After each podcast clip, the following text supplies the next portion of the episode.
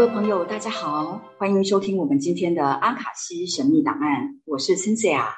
大家好，我是 Kimberly。大家好，我是 Alan。哦，哎，你们两个从事阿卡西解读这么久，一定有解读过非常多的人。那你可不可以跟我们解释一下，到底什么是阿卡西？好，那这部分就由我来说明好。我觉得阿卡西就是进入人的灵魂领域，然后去。观看他的前世，那可能看到他的前世，不只是做解读或者是观察，可能就是了解他的前世发生了什么。然后我们看到他的前世可能会跟今生有一些重复的模式，或是有一些所谓的业力纠缠，或是我们人的爱恨情仇，或是一一些喜怒哀乐的一些问题。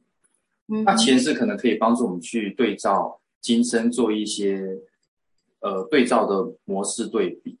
所以它不只是让你看到一个故事性的发展，而是让你可以看到你以前的人生模组是怎么样去发展的。还有是包括它可能就是进入到你的一个所谓的量子讯息场。那很多的国外的身心灵书籍，其实在呃过去十几年，他们就有针对阿卡西记录这个去做一些研究，但是他们当时的名字还没用到阿卡西，他们以前可能说因陀罗网，或者说你的人会有发发散出你独特的。能量的场域，那我们可以通过去进入到你能量的场域，去观察到你的状况是怎么，就是你的人生问题是怎么样去发生的。所以我们的我们跟一般的解读不太一样的是，我们可以去抓到他的灵魂在想什么，就他的灵魂通过他的动作或是他的想法，还有他的灵魂样貌，或者说他的灵魂要告诉我们什么样的讯息。所以，我们是针对抓取。他们的脑波频率去做这样的一个讯息的观看。哦，原来如此。所以，呃，我们可以说这是其实是观看到我们自己的灵魂状态嘛，然后透过我们自己的灵魂去了了解我们累世，可以这么说吗？我觉得大概是这样子。对，我觉得大概是这样。对，简洁有力。那我可不可以请教一下，你你们两位是怎么样接触到那个加拿大阿卡西系统的？呃，因为加拿大听起来很遥远呢。听起来很遥远，对不对？因为那对啊，对我之前在加拿大住了，在工作，还有在那边生活了，在我在美加大概生活了十五十五六年。然后我之前在加拿大遇到了我的合作中心的这个创办人，他本身是在加拿大当地是 YMCA 的老师，他在那边当地做了美，他也在美国工作大概美加二十年，他都是服务一些特殊儿童啊、特殊家庭，然后帮助这些儿童跟家庭里面走出这些。这些病症或者是创伤，那其实这个创办人他当时是我的一个客户。我当时在加拿大工作的时候，我就有替当地的一些，譬如说华人啊，或者是一些当地的一些白人，然后帮他们去做阿卡西解读，就就是叫解读，呃，了解他们的问题点。那当时我帮他看的时候，他面临了很大的一个工作压力，可能是工作疲累，或者是工职场上的竞争。然后后来发觉到，他说帮助到他释放，找到原因。其实那种困扰其实来自他自己，给他自己很大压力。因为这个压力给他了，嗯，应该算是他自己的身体的病痛，他的骨头整个是缩起来。然后呢，缩起来跟他当然跟他的那时候有看到一个点是跟他的。饮食习惯有关系，因为他是每天都要喝一桶可乐的人，一个早上哦，女生对一桶哦冰块，而且他加很多冰块。他喝完可乐，他还要喝美式咖啡，就而且不是喝冰的。那他不知道这个其实对他的身体是伤害很大，所以呢，再加上他，所以他的肌肉跟他神经整都是紧绷的，所以他带着紧绷的这个身体每天去上班。所以他都是绷住在那，所以总有一天他开始情绪崩溃，他不能接受任何的，然后包含了他身体出现一些反应，所以他就开始找我做，找我们找我们做治疗。治疗说他发觉到哇，这个不止帮助到他解决他的问题，还有解决到他的病痛的原因。他开始注重养生跟饮食去调理这方面，所以他那时候就有一天说，因为他有开个中心嘛，其实就是帮助一些，就是我们刚刚讲的一些特殊病例，他就是一直以服务人为目的。所以他那时候就想说，我们要不要来合作一个，就是就是以我们这个为出发点的，那这个他觉得真的帮助到他阿卡西解读，然后呢可以迅速帮他找到他的问题点，然后所以他就，所以我们共同就创立了这个，就是研发出这个阿卡西，也是以我们的系统来，呃，去创立研发的。那所以他早期是先从加拿大这边先研发，到了我们后来到了亚洲的市场。就是后来有 Alan 的加入，因为他很会就是接接收讯息嘛。那我们又改了一些版本，是符合亚洲的市场，然后就是去把这个完整，呃，把这一套课程一套一套变得更完整，大概是这样子。嗯，原来如此。那你们是怎么样开启这个天赋？你们为什么会有这个天赋？为什么会可以接收到讯息？好，嗯，其实是我小时候啊，就是那个欣赏应该知道吗？我小时候应该之前有讲过的，我从小就是看到。就是看到人的前世，而且我那时候在小学还是幼稚园的时候，不是只要每个人跟我讲话，我就能看到他头上面就有一个古代的版本在演另外一个剧情，所以我每次跟人对谈的时候，我都没办法聚焦，我就一直没有人告诉我说那个是什么。然后我跟我妈妈讲，妈妈又说：“哎，不要看太多电视。”可是那个年纪我也没有看很多电视啊，就那个画面就一直出。然后还有另外一个困扰我是，我只要一闭眼，我那时候从小时候我一闭眼。我还没有到睡着哦，那一秒钟我就进入到了一个电视机里面，一个时空梦境哦。你也可以说不是梦境，就是一闭眼进入到一个时空里面，我就看你没有在睡觉，我没有在睡觉，因为你是一闭眼就不到几分钟就进去了。对，而且它那个力量很妙，就是你不想看都不行，你会看到你的灵魂像是出去，然后进到电视机，然后一直走走很长的路。那我就快看，慢慢看到里面好像古代迎亲的一个画面，你知道吗？就像是人家不是有轿子啊，有新娘出嫁。那我想说，我的灵魂竟然回不到我的肉体，那我就来看一下电视好了。那我就被迫，我的小时候灵魂就一直看哦，然后就咻一声，你知道，我的灵魂就进到那个轿子里面。那些都是被迫的，都是就是就是有一种吸引力吸过去，然后我的灵魂就进入到那个轿子，跟那个轿子的女生面对面。然后那时候我就吓一跳，然后吓一跳的时候我就发觉到，哎，这个女生跟我好像哦。我那时候就有个直觉，就是她就是我，就是一个直觉。那所以你对她就是我的的前世，她一直想要让我看到内世发生的剧情。所以我小时候就一直梦见这个这个故事，而且是每三年梦一次，而且是一模一样的剧情，而且一直梦到就是每三年还会延续剧情。然后就是让你你起都起不来，然后一直我记得一直到我大学的时候，然后这个女生怎么走的？她演很久嘛，演到是逃命被追杀被抓住，然后头被铐牢，那头是放在水里面死掉是进水，耳朵是不是进水？那进水之后更更更，我觉得更让我无法理解的是，我竟然醒来的时候，因为那个梦就是你会很清楚，我竟然醒来的时候我耳朵就流水。所以我那时候在二十出头说，哇，这是什么？起鸡皮疙瘩哎！天哪！对，然后后来我那时候啊，你知道那个二十几年了，二三十年前，那时候美国没有这种困难，没有这种问题嘛，我就上那个网站，回到台湾的 BBS，就是那台以前二三十年是很多的命理，我就一直问大家，我这发生了什么事？发生怎么会这样子？他一直困扰我，一直叫我看东西，然后很多人我记得哦，那时候很多。如果那个留言还在的话，那个网站还在，我现在都找不到。他就很多人就说你要放下，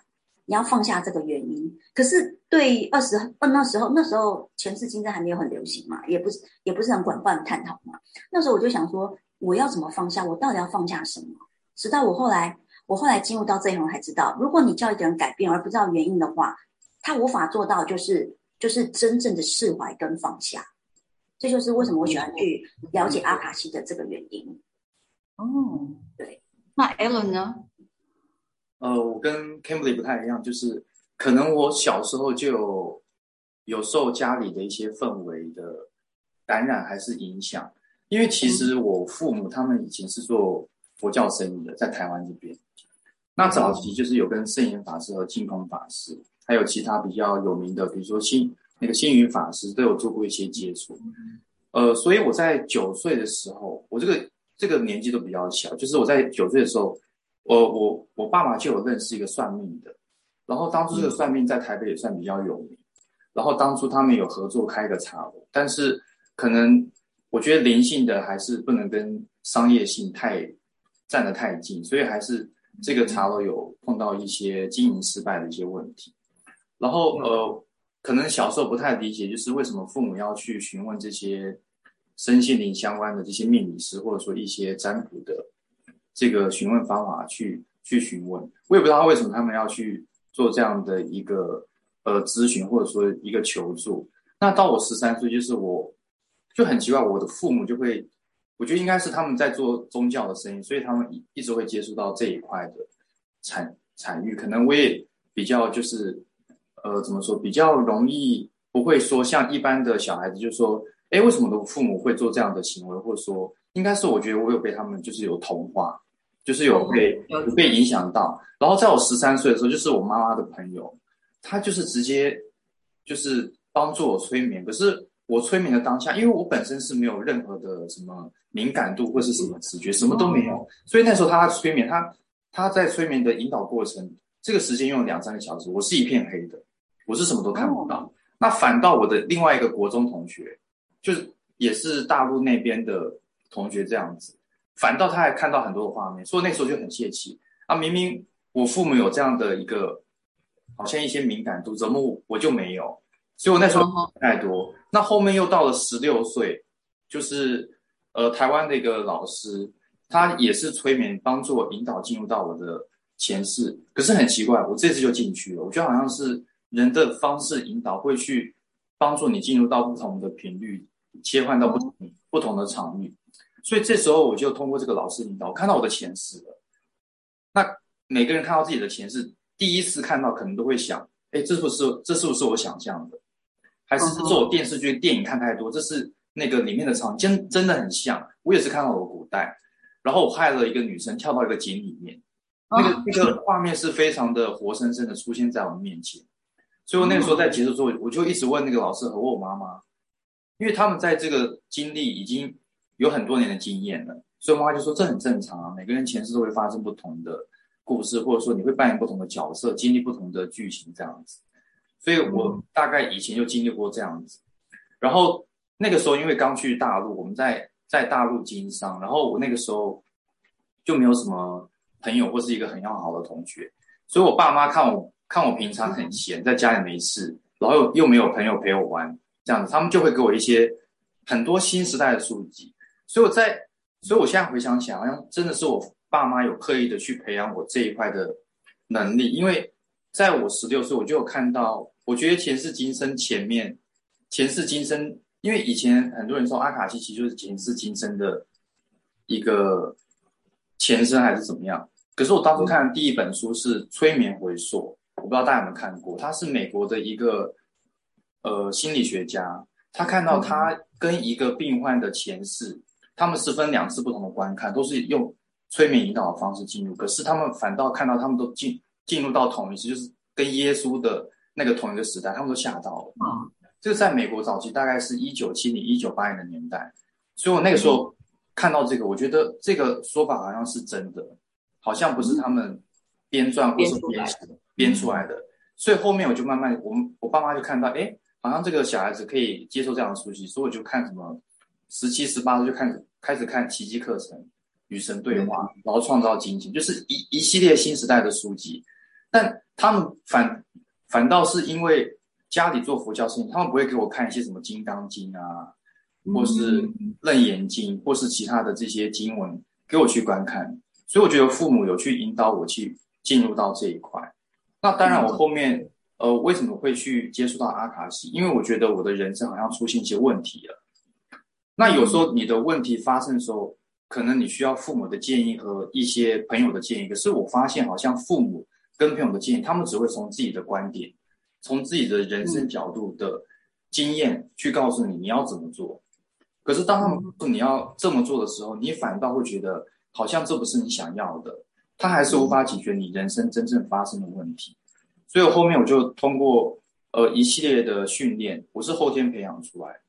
然后我觉得那一方面我要先去培养我的自信，我才有办法把我的看到的画面或是续集讲出来。所以这个过程大概经历了两到三年，我先培养自己的这个观看能力，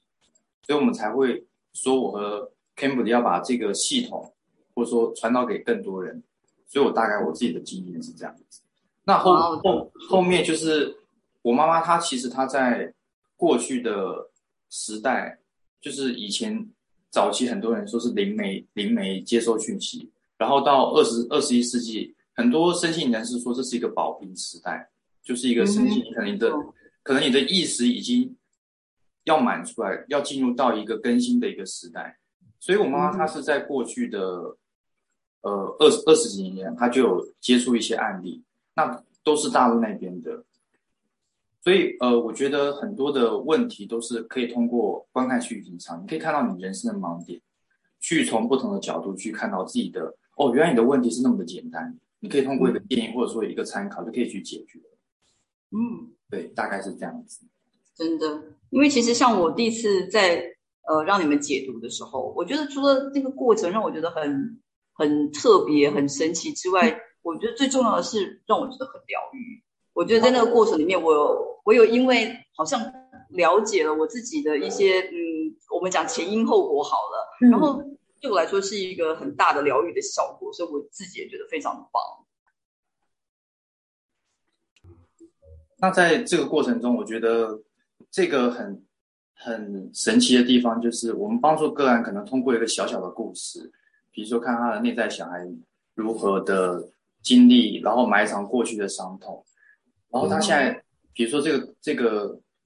案例可能大概是三四十岁，可是他反倒是他的七八岁的情绪还隐藏在他的内在，就是内在小孩的一些一些情绪。可是我们只是通过短短的可能一个小时或者是两个小时的这个对话去帮助他观看，他就发现，哎，这个咨询结束过后，他回去，他对他的父母，因为可能有些情绪跟他父母有关，或者说跟他的过去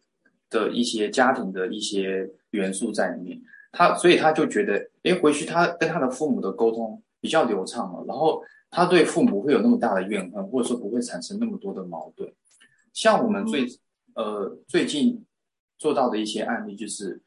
可能以前他对父母说的话，父父母会觉得他太个人主见，太有自己的思想，好像他太尖锐了。可是他做了他做了几次咨询之后，其实他自己都不知道他自己的改变到底在哪里。可是他的妹妹和他的家人都发现，哎，好像他变得不太一样了。但他们也不也说不出来是改变在哪里，可能觉得他的整个人变得比较温和。然后比较容易听取家人的意见，可是这他就说：“哎，我好像觉得以前我的个性是比较容易想要把自己的说法强制的灌灌输在对方的身上，可是我现在觉得好像没有必要。我觉得好像我把我所说的点到为止就好。可是他这样做的效果反倒是对方更容易理解他想要说的说的想法。所以有时候我们再去跟其他人就是他人沟通的时候，可能你。不用把话说的太满，可能只是刚刚刚好说到一个对方可以接受的程度，对方也可以理解你哦。原来你是为我那么的着想，我也可以了解到你对我是很用心的。所以现在这个案例跟他的家人相处的蛮好的，所以他的小孩可能有时候需要父母接送，他的父母也很乐意帮助他这一块。所以我觉得最近的案例可能不只是内在小孩，还有看到一些前世。那很多的前世跳出来的时候，他们会觉得说：“哦，这跟我有什么样的关系？”可是后面他们发现，哎，我的今生好像跟前世发生一模一样的。比如说，他的今生他是在部队里面服那个志愿役，他我们看到他的前世，他在前世他是一个很听从上级命令的一个军人，他又发现他的所有的举动都是为了认同，或者说为了遵守这个命令和规则，所以别人叫他。做什么？不止他的长官或者他的上级，他在他回到家面对他的父母，他父母说：“哦，你去扫地。”他马上就说：“好。”即使他内心的非常不乐意，他还是会以以前的方式去应对。所以这个时候看看出他的性格，就是哦，原来他的性格比较容易有点英雄主义，但是太自私化了，就是容易一板一眼。那后面他的金钱是有碰到一些卡关，就是呃，他在外面有寻求一些。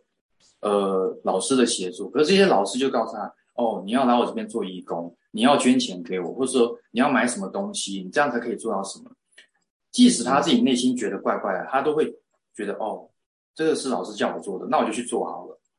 所以我们可以看出他的个性都是容易去服从他人，他不允许自己的思想有任何的分歧，或者是有任何的意见。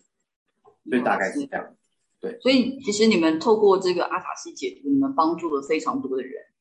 对，像我觉得这个很有意思，它不止帮助了呃人们的各种面向，不管是心情、情绪、病痛，或者是一些金钱的问题。它其实我最初呃我是它帮助我自己的身体，因为我自己是僵直性脊椎炎的一个患者嘛，十九岁发病。那我不管是求西医、中医，从你看从美加一直到一直到台湾找寻的医生。还都没办法，完全是就是缓解都没办法。那真的是透过自我自我了解，跟去探寻到我的记录里面，或疗愈到这个，导疗疗愈到我自己为什么会有这个病痛的时候，哎，突然某一天我突然发现到，哎，我又可以走路了，就开始发觉到我的骨头开始去松掉了。这病痛让我了解到，其实如果你有得到一些病痛啊，或者是你不要去害怕，因为有些的病痛它可能是来自于自己的心情跟情绪跟一个心智藏在你的很深层的 DNA 里面，它其实是有办法的哈，所以不用太难过或伤心。所以我们因为这个阿卡西记录帮助了很多人走出了各种面哦，那因为你们解读这么多人，所以应该有很多很多不同的精彩的故事可以分享吧？哇，非常多，而且很精彩，很精彩。那我真的非常期待，然后，所以我们接下来每一集应该都可以听到不一样的精彩故事，对吗？没错，哇哦，真好，我真的非常期待。那我们今天的节目就到这边喽。那阿卡西神秘档案，下次再为您揭秘。拜拜，大家，拜拜。